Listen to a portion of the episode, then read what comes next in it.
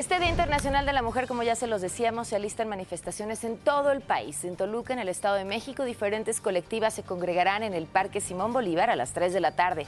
En Guadalajara, familiares de personas desaparecidas y víctimas de feminicidio se reunirán en la glorieta de las desaparecidas entre las 3 y 5 de la tarde y posteriormente marcharán hacia la antimonumenta en la Plaza Imelda Virgen en Orizaba, Veracruz.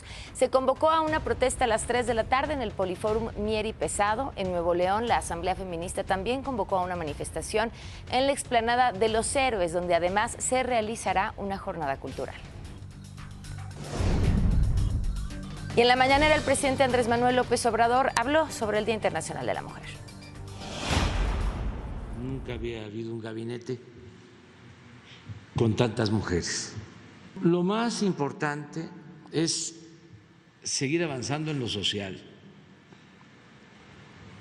en combatir la desigualdad económica y social, combatir la pobreza, porque estamos hablando de millones de mujeres en la pobreza.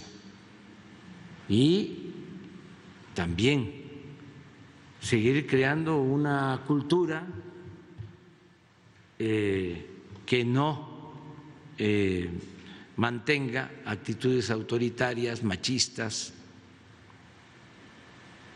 que eh, se respeta a las mujeres, que se les proteja, que no haya crímenes de odio, que no haya feminicidios. Todo eso lo tenemos que ir logrando. Es un proceso iniciado que va a seguir dando frutos.